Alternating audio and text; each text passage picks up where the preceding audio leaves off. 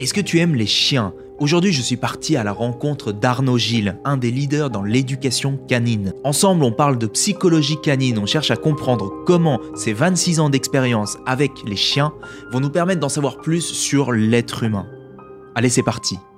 Alors, donc moi, c'est Arnaud Gilles, euh, j'ai 36 ans, ça fait maintenant plus de 26 ans que je suis dans le milieu euh, du chien, ah. et 15 ans, maintenant plus de 15 ans en tant que professionnel. Ce qui m'intéresse beaucoup dans, dans, ton travail, c'est euh, le, le, rapport au chien, et puis, et puis finalement, dans, dans, le cœur du métier, il y a la compréhension de la psychologie canine, hein, si, si, si, je puis dire. Est-ce que dans, dans ton expérience, tu aurais la vision de quels sont les principaux, on va dire, leviers qui sont à, la disposition de, du, maître, mais aussi de l'accompagnateur pour le, couple maître-chien, pour, les, pour motiver le chien à, à, se comporter, on va dire, de la, de la bonne manière? Alors, ben, le mot, il est là, c'est la motivation. Euh, moi, je dis toujours qu'il n'existe pas de chien têtu. Être têtu, c'est un manque de motivation. C'est qu'on n'a pas mmh. trouvé la source de ce qui l'anime, de ce qui lui plaît. Et pour euh, cet animal, pour ce chien, hein, qui est une espèce finalement très similaire, mais également extrêmement différente de nous, il est important de les observer pour comprendre leurs besoins fondamentaux. De quoi un chien a besoin au quotidien? Quelles sont les activités qui l'épanouissent? Alors très simplement, si on remet euh, le chien, qui est un animal domestique, hein, je l'entends, à l'état naturel, sa première activité, ça va être de chercher à se nourrir. Donc, c'est une activité qui demande beaucoup euh, d'exploration, parce qu'on estime qu'il va chasser. Donc, ce sont des socio-explorateurs opportunistes. Donc, ce sont des animaux sociaux, donc qui ont besoin d'échanges. Alors, pas uniquement avec leurs congénères, mais ils vont avoir besoin d'échanger avec euh, des individus de leur propre espèce ou d'espèces différentes. Et on peut le voir, certains chiens s'entendent à merveille avec des chats, des chevaux, les animaux de la ferme. Euh, en même temps, ils ont besoin d'explorer et cette exploration se fait avec le sens le plus développé chez le chien, c'est l'olfaction. Ouais. Et euh, ça prend tout son sens à partir du moment où on a compris cela. Ce sont des chiens qui ont besoin d'avoir des moments à eux euh, ah. d'exploration, qui est une activité finalement qui est extrêmement calme, euh, où le chien est très concentré dans l'instant présent finalement. Euh, et si on lui donne son temps à lui, ce genre d'activité à lui, il sera totalement derrière capable euh, de se montrer extrêmement attentif et, généreux. Il nous donne énormément, mais il nous donne énormément s'il y a naturellement un retour et si nous leur donnons également. D'accord c'est super intéressant. Tu, bah, évidemment, le, terme besoin sur lequel je vais revenir après. Et le, alors, trois choses en fait le terme besoin, le terme têtu et le terme exploration. Alors, exploration, est-ce que ça correspond plus à un besoin, euh, on va dire, euh, de, de, nouveauté, euh, de nouveauté, ou est-ce que c'est un besoin de, oui, de, de liberté plutôt ce, pour, pour toi? Alors, mais c'est un mix des deux. Euh, alors bien entendu, euh, certains individus, certains chiens auront plus de besoin de liberté et d'espace que d'autres. C'est une chose. Euh, mais attention, j'arrête tout de suite ceux qui vont dire le jardin, c'est important pour le chien. Non. un jardin, moi je dis toujours, c'est un toilette géant pour le chien. Ça ne lui apportera rien de bien. Pourquoi? Parce que il y a l'autre chose, comme tu l'as dit, la nouveauté. Dans un jardin, au bout de trois jours, rien de nouveau. Donc, il est important de stimuler le chien avec des activités variées. D'accord. Tout simplement. Ah oui. Et, l'as, tu l'as très bien dit, liberté et, nouveauté, et c'est exactement ça. C'est exactement ça. D'accord. Alors, ça me fait euh, boucler avec euh, la notion de, bah, de besoin. Hein. Euh, je pense que voilà, on va pas, je ne sais pas si on va faire un inventaire complet, mais, mais j'imagine qu'un chien a un besoin de, évidemment de sécurité, de, les besoins primaires, bien entendu, hein, se nourrir, se reproduire, etc. Oui, tout à fait. Mais ensuite, les besoins fondamentaux du chien, donc c'est voilà l'exploration par l'olfaction. Ensuite, ça va être tout ce qui est des activités dites de bouche, euh, avec la mastication, le léchage, le, le dépeçage. Euh, sa gueule, c'est un outil, hein, c'est vraiment une pince pour lui. Et euh, le fait de travailler avec cet outil il lui donne beaucoup de concentration, d'engagement. Et finalement, c'est une activité qui est extrêmement calme. Euh, mm. On estime même que ça fait réduire le rythme cardiaque et le rythme respiratoire du chien. Et donc, plus on va leur donner ces activités-là en durée, plus on aura des chiens qui auront des activités très calmes, donc avec des mm. seuils de d'homéostasie extrêmement bas et donc un bien-être naturel, plutôt que d'avoir des chiens qui sont complètement inertes à la maison, qui s'ennuient, qui sont peu mobiles et qui se déchaînent, qui se défoulent lorsqu'ils sortent en extérieur et qui finalement sont peu à l'écoute, fuguent et donc sont dans un besoin de liberté. Mais finalement, c'est très réducteur de penser qu'un chien a uniquement besoin de se défouler. Il est extrêmement important que euh, l'animal euh, vraiment ait des activités hyper variées, mais dans le calme avant tout. Si vous voulez avoir un chien calme, donnez-lui des activités dans le calme. D'accord. Et le, la, la mastication est donc une, une bonne stratégie, une bonne activité pour, euh, pour, que, pour que le chien euh, ait, certains de ses besoins répondus, en fait. Hein. Exactement. Et accessoirement, c'est aussi euh, une activité pour l'hygiène bucco-dentaire. Hein, donc, ça, mmh. ça, permet le brossage des dents du chien. D'accord. Alors, donc on a, on, a, on a parlé des besoins. Si les besoins du chien ne sont pas assouvis, il peut se retrouver à développer certains comportements, dont le qualificatif que tu as utilisé, être têtu. Exactement. Et encore, s'il n'est que têtu, c'est un moindre mal. Dans le sens où euh, si le chien ne trouve pas de moyen d'assouvir ses besoins, il trouvera des substitutions. Hmm. Et donc, ces substituts vont ensuite être donc, des comportements déviants qui vont être euh, des problèmes, des difficultés pour les maîtres. Donc, euh, on va pouvoir rencontrer des chiens destructeurs, des chiens aboyeurs, hors de contrôle et têtu. et, pourquoi est-ce qu'un chien est têtu? Pourquoi est-ce qu'il ne veut pas? Parce que si, quand, j'entends têtu, pour moi, c'est euh, on lui, le maître lui, lui propose ou demande de faire quelque chose et il ne le fait pas. Par exemple, sortir, il ne veut pas sortir, etc. Exactement.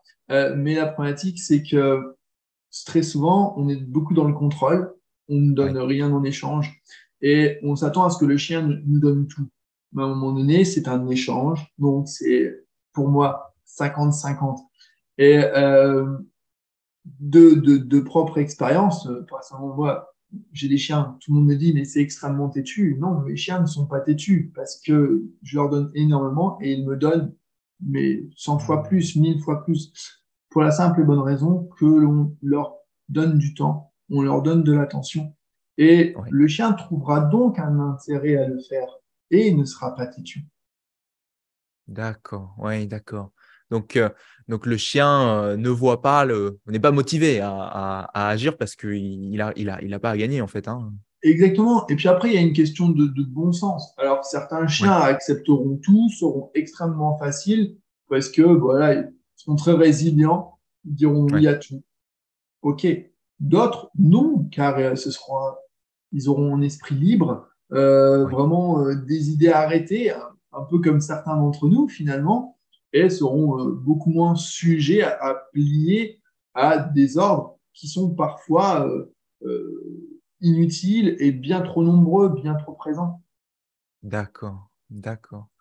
Alors, quand on se retrouve avec donc un, chien hein, qui se retrouve à être têtu ou en tout cas qui a, qui a même un comportement maladaptif autre que être têtu, comment est-ce que, est que tu accompagnes un couple maître-chien à, à, transformer justement ces comportements?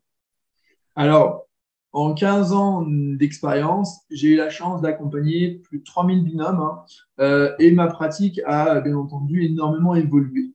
Euh, aujourd'hui, on ne travaille plus les conséquences. On observe et on comprend les origines du problème. Donc, on va toujours travailler sur la globalité de l'animal. Et donc, la globalité de l'animal, ça va être son environnement, ses maîtres, ses émotions, hein, bien entendu, ses besoins physiques. Et une fois qu'on répond déjà à tout cela, allez, 80% du temps, on s'aperçoit que les problèmes n'existent plus. Ils sont tout simplement dissous par le fait que le chien a trouvé d'autres activités, a réussi à répondre et à pallier à ses besoins. Et donc, les difficultés que le maître rencontrées n'étaient donc que des conséquences qu'un chien a mis en place un palliatif pour répondre à ses besoins à ses besoins personnels. Donc déjà, ça c'est la première chose. et ensuite, on va vraiment être. Alors aujourd'hui, on, on, fait énormément de pédagogie.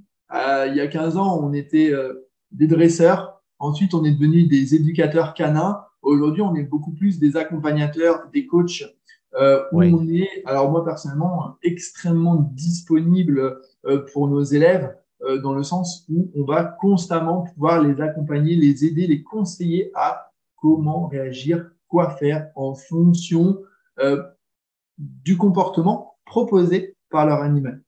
Et de cette manière, avec notre œil expert et extérieur, et ça c'est très important de toujours dézoomer sur la situation pour plus facilement la comprendre euh, et la maîtriser, finalement, c'est de réussir à remettre tout à sa place et ne pas le prendre pour soi. Et ça, c'est vraiment important. Et euh, à chaque fois, on va réussir à, à, pallier à cela dans le sens où si on arrive à répondre aux besoins du chien, on répond aux besoins du maître et on retrouve un peu l'équilibre finalement euh, dans euh, l'environnement de ce binôme maître-chien. Hmm. D'accord. Donc, euh, donc, une démarche qui a évolué au cours du temps, euh, de dresseur jusqu'à jusqu'à accompagnateur coach, dans lequel tu, tu, tu, es là en fait au quotidien pour proposer les meilleures stratégies, c'est-à-dire comportement du maître pour, pour favoriser le, la bonne conduite euh, ou enfin l'amélioration euh, du, du, comportement du chien. Euh, alors, qu'est-ce que je voulais dire? Oui, alors c'est intéressant parce que quand je, quand je réfléchis aux, aux, moyens, c'est-à-dire, c'est-à-dire, donc on a parlé de la motivation, on a parlé des comportements. Est-ce qu'un chien a des, a des croyances, c'est-à-dire que, alors je m'explique un petit peu, c'est-à-dire qu'un chien évidemment a, une cognition euh, qui est moins développé que, l'humain. Et donc, si je comprends bien, un chien n'a pas la capacité de projection dans le futur, il ne peut pas anticiper euh, en utilisant la cognition. Est-ce qu'il a, euh, est qu'il a accès à, de la pensée? Ah, Oui, bien entendu. ils vont tout de même avec ça la pensée dans le sens où ils sont bourrés d'habitudes, de routines et, de rituels, un peu comme, comme leur maître hein, d'ailleurs. C'est d'ailleurs leur maître bien souvent qui leur ont créé ces routines et ces habitudes. Et donc, bien entendu, le, chien va attendre le moment de la journée euh, fatidique de la sortie du, de son moment privilégié avec son maître, etc., etc. Donc, ils ont des attentes, ils ont donc des pensées. Tout simplement. D'accord. Tout simplement. Et, et ça, on, le voit beaucoup dans, dans le simple fait qu'on va, quand on, on, a un problème de comportement, on va pas désapprendre. On va tout simplement hmm. changer l'habitude. Si le chien a une mauvaise habitude, plutôt que de lui faire oublier cette mauvaise habitude, on va simplement la remplacer par une nouvelle habitude beaucoup plus intéressante, beaucoup plus valorisante. Et donc, le chien oubliera son ancienne activité et ne la reproduira plus jamais. D'accord.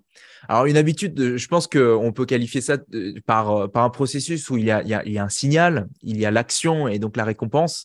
Euh, vous, vous travaillez donc sur, sur remplacer l'action? Exactement. D'accord surtout, surtout l'action. Euh, et, puis, euh, et puis renforcer, le, renforcer les récompenses quand c'est, utile. Pour, euh, hmm. Voilà, tout à fait. Alors, idéalement, moi, j'explique toujours à mes élèves qu'il ne faut pas se placer en réaction d'un mauvais comportement. Il vaut mieux être dans l'action pour l'éviter. De cette manière, si on, on, ne réagit pas à un mauvais comportement, on ne valorise pas. Puisqu'on l'a hmm. anticipé, on a proposé mieux en amont, dans les minutes ou heures euh, précédent, le moment où on sait que le chien potentiellement euh, expose davantage ce comportement-là plutôt qu'un autre. D'accord, d'accord. Merci, c'est super intéressant et, je pense qu'on peut. Euh, moi, j'aimerais bien qu'on explore le deuxième volet qui est justement le couple, voilà, humain-chien.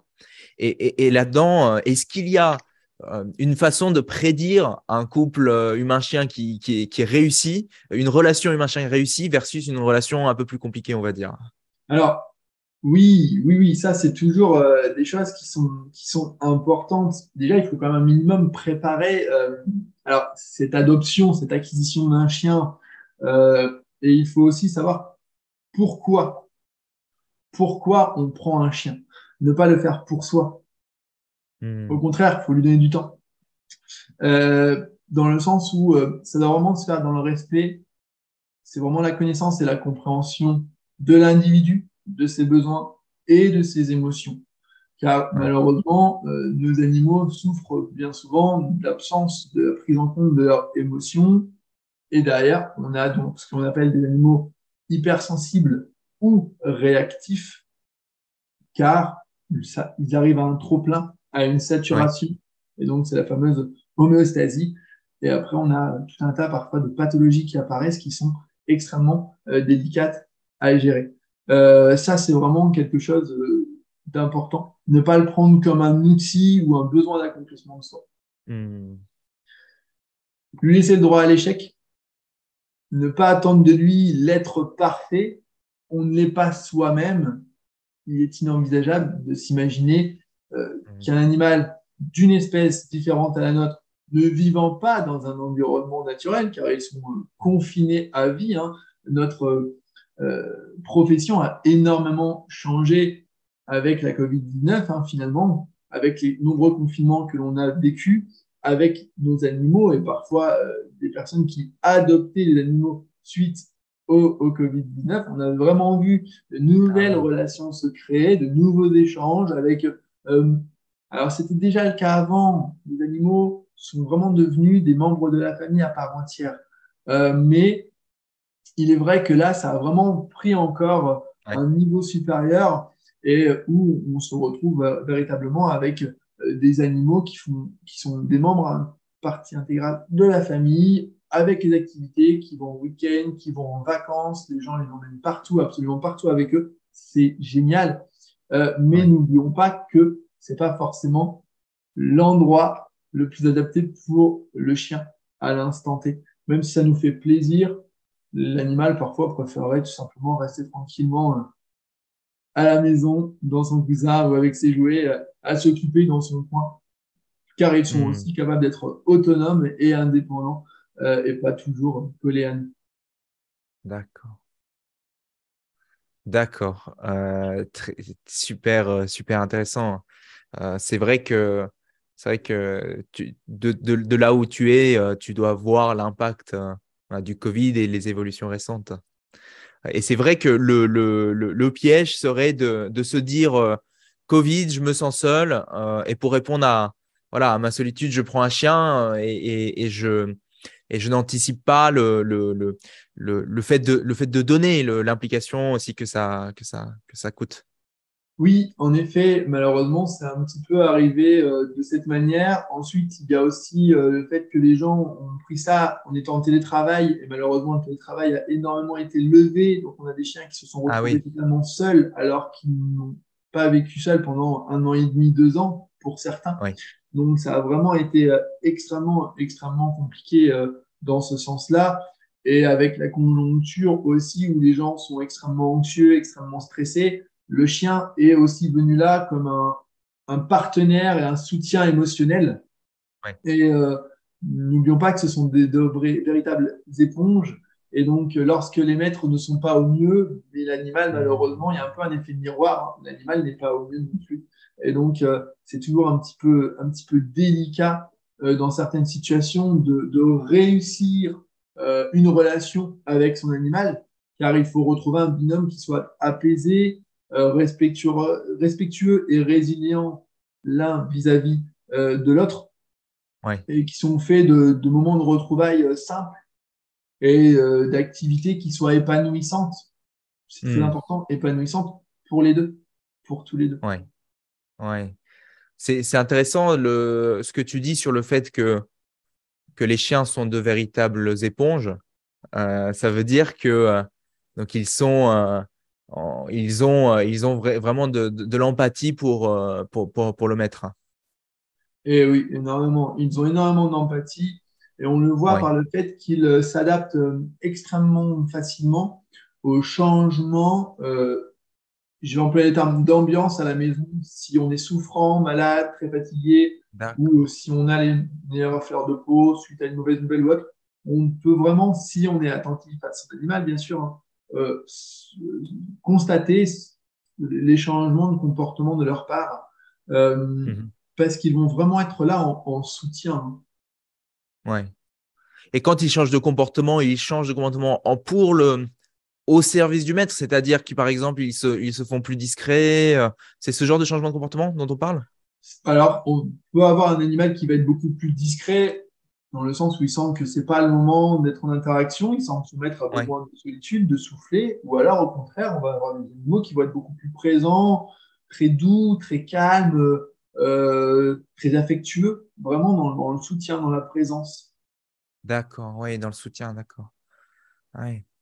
Est-ce que, est-ce que euh, Arnaud, à, à- à la lumière un peu de, de- de ce qu'on s'est dit, euh, et puis de ton expérience, euh, tu, tu as des, des, des leçons à tirer ou des, des, des, des apprentissages euh, qu'on peut, qu'on peut faire euh, de la compréhension du chien qui nous permet de mieux comprendre l'humain, on va dire. Oui, alors ça, euh, énormément. On le retrouve, on le re- retrouve beaucoup, en fait, on peut transposer avec, avec l'humain. hein. Ouais. c'est le, le fait de ne pas. Alors, les grandes similitudes, c'est dans le fonctionnement, surtout émotionnel.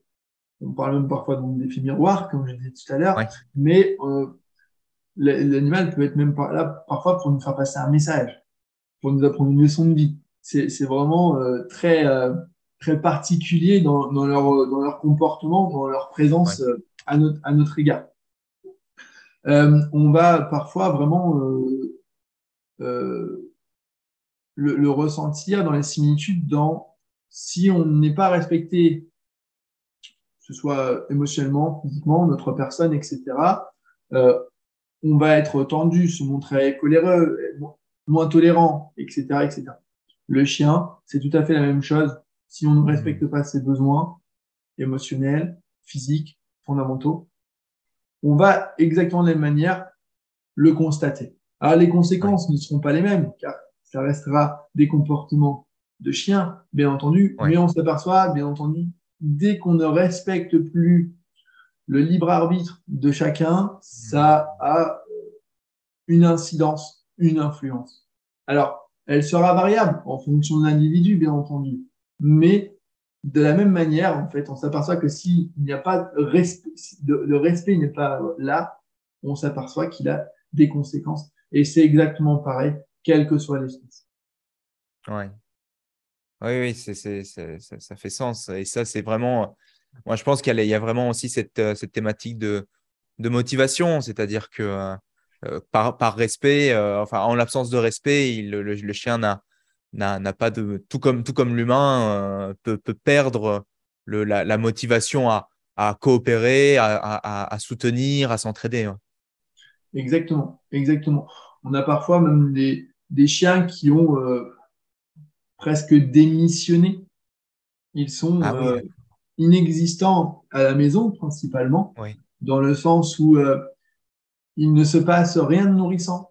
Les jouets sont les mêmes, les interactions sont les mêmes. Le maître rentre le soir après sa journée de boulot harassante. Il donne peu d'informations, peu d'interactions à son chien, parce que le chien a certainement un très grand jardin, ou alors parce qu'on Mhm. se dit le chien, on va le promener et ça fera l'affaire.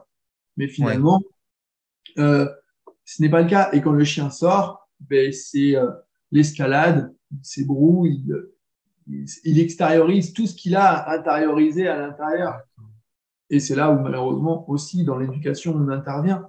Ouais. Euh, alors que voilà, si finalement on arrive à, à se respecter finalement tous, euh, même après une journée harassante pour le maître, le fait d'avoir son animal, le fait de sortir, ça va être un bonus, ça va être un moment d'évasion, ça va être une soupape euh, qui va justement les soulager tous les deux de leur journée d'activité. Le chien a ses activités, le maître a les siennes. Et lorsqu'ils se retrouvent, c'est la soupape, c'est le moment de bien-être, c'est vraiment le moment euh, retrouvailles. Alors, et ce moment peut être extrêmement varié. Il peut être sportif, il peut être euh, Ouais, détente, ouais. il peut être etc., etc. Et c'est là où ça peut vraiment être euh, une relation belle euh, et nourrissante euh, pour tout le monde parce qu'on peut vraiment en, ressortir plus fort pour l'animal comme pour l'humain. Et, et ça, c'est extrêmement, extrêmement intéressant. Et la plus belle des leçons que l'on peut recevoir là-dessus, c'est avec les enfants. Le chien avec les enfants ou les enfants avec les chiens, quand on les observe, quand on les accompagne et finalement, quand on les comprend, il se passe énormément de, très jolies choses et euh, c'est toujours de beaux moments euh, de partage à vivre avec eux. Ah Merci Arnaud pour ça. J'ai trouvé ça, j'ai trouvé ça inspirant. Et, et, là où je voulais creuser, c'est donc le point où, tu as dit que quand il sort, le, chien extériorise, surtout quand il a une relation qui n'est pas, pas existante avec, avec son maître. Et donc quand il extériorise, c'est quoi? C'est de la, c'est de la, de la frustration? Alors, c'est de la frustration, euh, oui, entre autres. C'est vraiment euh, ce qu'on va retrouver dans les relations dites euh, compliquées, avec un binôme qui est dans l'incompréhension. Un animal dans la douleur ou dans la difficulté, et un humain qui va bah, parfois manquer de temps ou chercher à tout prix à être dans le contrôle sur son animal plutôt que dans la compréhension. Ça amène de la frustration des deux côtés. Des deux côtés. Euh, le chien va vraiment être en tension, extrêmement haut, extrêmement tendu et donc euh, frustré, donc jusqu'à malheureusement l'explosion. Et explosion qui peut se caractériser de plein de manières différentes. Et le maître, ça va être exactement la même chose. Puisqu'il n'y parvient pas avec son animal, il va être frustré et ces hmm. tensions peuvent amener au fait qu'il sorte de moins en moins son chien ou au contraire qu'il y mette de plus en plus de contrôle et finalement qui hmm. limite encore davantage les libertés de son chien, etc. etc. Ce qui crée, oui, une escalade et, le chien, lui, il est, il est bloqué en fait. Et donc, sa, sa, stratégie, sa meilleure stratégie, c'est de se retirer de la relation, comme, euh, comme tu as dit plus tôt. Exactement, exactement. Et on a presque ce que l'on appelle des animaux, des individus qui sont en détresse acquise. Ils acceptent parce qu'il bah, n'y a pas d'autre choix. En fait. Oui, ouais. presque en, en, en, dépression. Ah oui, ils sont euh, littéralement résignés. Euh, on a parfois, heureusement assez rarement, hein, euh, des animaux qui sont en dépression et donc qui sont suivis avec des traitements vétérinaires, avec des anxiolytiques. D'accord. Donc, un chien, c'est c'est super intéressant parce que je, je, réalise qu'un chien a donc une, une, une notion du, du sens quelque part hein, qu'il donne à, son, sa vie, j'ai envie de dire. Mais complètement, c'est complètement ça. Et, ça, on, malgré mes, mes, 15 ans d'expérience, mes 15 ans de terrain, c'est quelque chose que l'on avait au fond de nous, mais on le découvre petit à petit sur le terrain, euh, à travers les différentes formations. Hein. Moi, je me, je me, forme euh, en continu. On essaie de faire plusieurs formations euh, séminaires, conférences par an, plusieurs par an, pour constamment se tenir informé des évolutions, des découvertes, avec les neurosciences appliquées qui a été génial, euh, avec des méthodes où vraiment euh, c'est le chien finalement qui, qui apprend, qui trouve les solutions tout seul.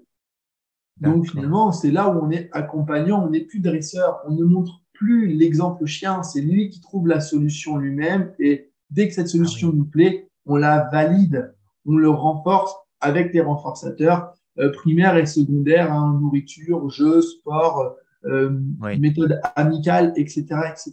Mais vraiment, on laisse le chien, on laisse au temps les choses se mettent en place toutes seules. Mais c'est vrai que ces méthodes-là sont plus respectueuses, sont plus faciles euh, pour physiquement pour le chien comme pour l'humain, mais elles sont plus longues car il faut réussir à mettre le chien sur de bons rails, et dans les bonnes situations pour qu'il apprenne. Et parfois, c'est très facile. Et en fonction des difficultés, parfois, ça peut être beaucoup plus long. Mais euh, c'est extrêmement intéressant de les voir évoluer comme ça, parce qu'on est très, très loin de l'image euh, très carrée que l'on pouvait s'imaginer du dressage d'il y a 20 ans, où euh, on tournait en rond et où on répétait une série d'exercices jusqu'à ce que l'animal les connaisse par cœur. Ça, aujourd'hui, ça n'existe absolument plus dans, dans nos professions. Quand, quand tu dis qu'on valide en fait le, comportement du chien, on pourrait presque parler de, de laisser le leadership au, chien. En fait, c'est lui qui a l'initiative et on, est là pour le en soutien. Exactement. En fait, euh, c'est vrai qu'on a malheureusement, euh, et encore aujourd'hui, on en parle encore euh, très maladroitement, toujours des, dominants soumis, de la hiérarchie, etc. Ce qui n'existe absolument pas. Interespèce n'est pas possible. On ne peut pas avoir le lead sur une espèce que l'on ne comprend pas nous-mêmes. Donc, par contre, on, est capable de les mettre sur des rails. Nous, on va vraiment les guider, on est des accompagnants où on va vraiment lui faciliter la compréhension de son environnement. Et le fait de le valider, de le renforcer, ben, c'est beaucoup plus facile parce que finalement, le chien, qui est plus à même que lui pour savoir ce qui est bon de faire à l'instant T dans une situation D'accord. Voilà. Et à partir de ce moment-là, quand on est conscient de ça, on remet à plat et on remet vraiment tout en question de notre manière de faire et on s'aperçoit que le chien, lui, sait comment il doit faire. Parce qu'on n'est pas venu mettre notre, notre grain de sable dans le rouage. Écoute, euh, merci pour, euh, pour cette présentation euh, riche. Moi, ce que, surtout ce que je retiens, c'est que tu, tu, tu, sembles passionné, puisque même pendant ton temps libre, tu t'entoures de, d'animaux, de, chiens. Hein. qu'est-ce qui t'a qu'est-ce qui t'a donné envie en fait de rejoindre ce milieu et qu'est-ce qui t'a motivé à, à, faire ce métier? J'ai eu la chance très jeune de tomber dans le grand bain, comme on dit, et surtout d'avoir des parents qui ont euh, suivi mon rêve de gosse et de me permettre de faire des études spécialisées dans le monde animalier, donc euh, hmm. le monde du chien et du chat. Donc j'ai fait quatre ans euh, d'études en école spécialisée où je suis ressorti donc avec un, un bac en conduite et gestion en élevage canin et félin, ce qui me permettait en fait durant ces études de, de, faire tout un tas de stages dans tous les milieux professionnels qui touchaient le chien et le chat. Et donc, euh, derrière ça, énormément d'expérience, euh, malgré mon jeune âge, à 20 ans en sortant de l'école. Et donc, euh, j'ai pu tout de suite me lancer dans, le, dans le milieu professionnel immédiatement, alors que les places sont chères. C'est extrêmement dur de trouver un job dès qu'on sort du lycée dans ce milieu-là qui est quand même finalement très fermé et beaucoup de monde veut, veut, y parvenir. Euh, je suis dans un premier temps devenu euh, capteur de chiens errants euh, sur, les, sur la voie publique, donc pour la fourrière, technicien de fourrière pendant un an. Puis, j'ai eu la chance de, de rejoindre une, une entreprise d'éducation canine, puis une seconde dans laquelle j'ai pu évoluer. Euh, et je suis devenu, euh, pendant plus de dix ans, le directeur adjoint de la plus grande entreprise d'éducation canine de France, où on a éduquer des milliers de chiens, euh, développer des formations. Donc, je suis devenu formateur en 2012, euh, où j'ai pu former des milliers de personnes à différentes activités euh, euh canines, félines et d'autres euh, d'autres choses dans l'animalier de manière très globale. Euh, j'ai également pu faire de l'animation de franchise. Donc, cette entreprise est devenue une franchise et donc on formait puis on accompagnait euh, nos franchisés sur le terrain dans leur lancement et leur développement de business. Donc euh, finalement, un, un, parcours au niveau professionnel extrêmement varié, extrêmement riche d'expérience et en même temps, dans le même temps, euh, des activités plus personnelles, mais toujours euh, très associées aux chiens euh, et au sport, donc très liées, du chien de sport avec du concours à un niveau international, donc toujours voilà c'est très riche, c'est très varié. Et euh, ce qui fait aujourd'hui mon, mon, profil et mon expérience, c'est des milliers et des milliers de rencontres qui m'ont permis de créer un réseau euh, extrêmement varié, extrêmement riche de personnes euh, exceptionnelles hein, euh, pour la plupart, mais qui me permettent aujourd'hui d'être un, un, vrai outil, un vrai levier dans mon développement d'entreprise, dans mon développement d'activité. Moi, déjà, je suis issu de la province, je suis un campagnard, donc c'est vrai que ça, ça, joue beaucoup, même si aujourd'hui euh, je vis en, en, banlieue et j'interviens principalement, je travaille beaucoup dans Paris. Euh, base, je suis quelqu'un proche de la nature qui aime se ressourcer en forêt. Euh, et c'est vrai que euh, entouré d'animaux, ça permet de prendre du temps, de se poser contre un arbre et, et d'attendre que le temps passe, tout simplement. Donc, ça, déjà, c'est toujours quelque chose qui m'a beaucoup caractérisé. Et ensuite, c'est vrai que c'est un, un, milieu de passionnés, c'est un métier de passionné parce que ça demande quand même beaucoup de sacrifices pour réussir à, faire sa place. Okay. Et, euh, et c'est c'est pas un travail. Moi, je toujours dit, hein, je n'ai jamais travaillé de ma vie. Je vis au quotidien, je vibre au quotidien. C'est nourrissant, ouais. c'est c'est épanouissant. Euh, et donc, ça donne toujours envie d'aller plus loin, de découvrir davantage. Euh, et aujourd'hui, c'est vrai que dans un milieu comme celui-là, c'est une vraie force. Si on n'est pas passionné, pense qu'on finit par se lasser, se décourager et on, oui. on laisse la place aux autres. Arnaud, est-ce que, est que tu aurais un. Euh, Peut-être pour. Euh, voilà, quand on fait la synthèse de, de, de ce qu'on s'est dit, est-ce qu'il y a un, conseil assez peut-être peut-être large, peut-être pas pour le pour l'audience, pour une vie plus épanouie, plus réussie, en, rapport avec les chiens ou non. Hein? Alors, en rapport avec les chiens ou non, alors pas, pas forcément. Moi, je fais aussi beaucoup de, développement personnel. C'est vrai que Malheureusement, aujourd'hui, on est contraint par le système de rentrer dans des cases, euh, d'être dans la norme, etc.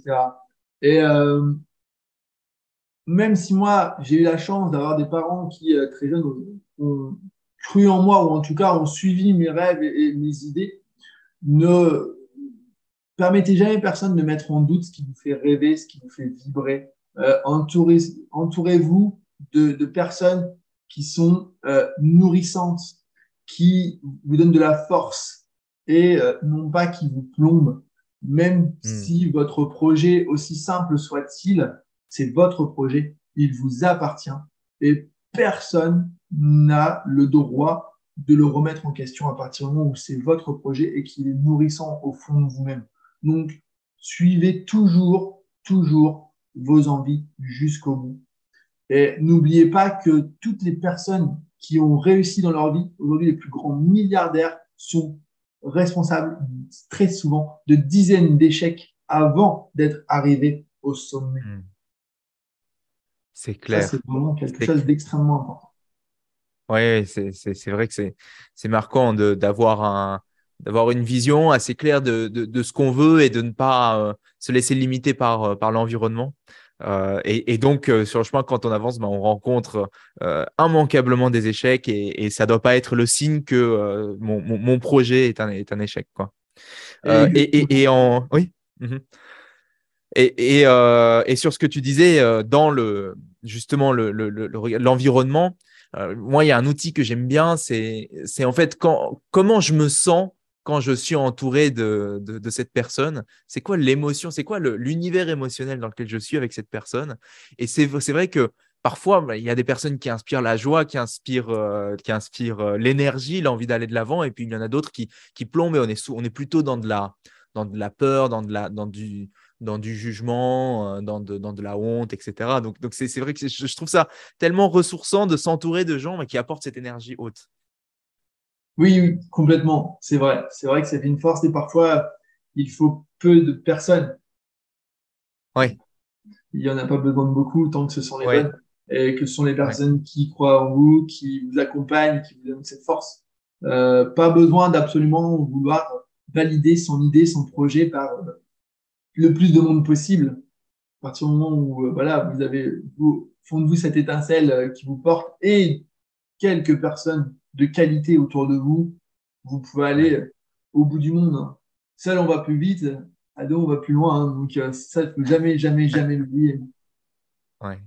Merci pour ça. Et dernière question euh, pour toi, euh, Arnaud, c'est c'est alors c'est la question, c'est une question que je pose à, à, chaque, chaque personne qui intervient dans ce podcast. C'est est-ce qu'il y a une leçon, une leçon, un apprentissage que tu aurais aimé faire à l'école que, que l'école aujourd'hui ne, ne, nous fait pas? Alors, l'école, euh, je suis toujours très, euh, alors c'est toujours particulier, très en colère vis-à-vis du système éducatif actuel, même hmm. si moi j'ai eu la chance de trouver ma voie et qu'ensuite, à partir du lycée, que ce monde éducatif devienne quelque chose de porteur, de nourrissant et dans lequel je m'épanouisse pleinement pendant quatre ans d'études où vraiment je m'y sentais bien alors que jusque-là c'était toujours assez, assez limitant. Malheureusement, je trouve que euh, l'école ne donne pas assez sa chance à tous et que euh, il ne puisse pas finalement, voilà, celui qui aime le sport, ne puisse pas être plus guidé vers le sport, celui qui est plus euh, artiste ne soit pas plus guidé très tôt dans ce qui nourrit vers son côté artiste.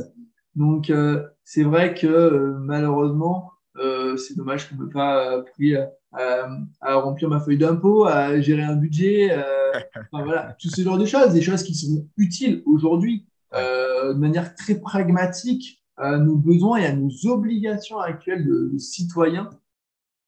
Euh, et ça, c'est vraiment quelque chose qui est, qui est dommage, qui est dommage. Même si euh, moi, finalement, le, le système éducatif français a été une réussite pour moi parce que ça m'a permis d'être où je suis aujourd'hui. Euh, finalement, si on fait un petit peu le point sur la totalité des personnes qui sont passées par l'école française, qui a été au bout de pourquoi il a fait cette étude Je pense que le pourcentage est, bien trop faible pour qu'on puisse imaginer que le système scolaire français soit quelque chose de qualitatif. bien, sûr, c'est sûr que Enfin, évidemment, on sous-entend, sous-entend qu'une grande partie de, ce que fait l'école est quand même, est est quand même top, euh, mais que, euh, qu'il y a y a quand même euh, de, de, l'amélioration possible. Surtout, alors tu as évoqué deux choses en fait. Tu as évoqué la, partie pratique.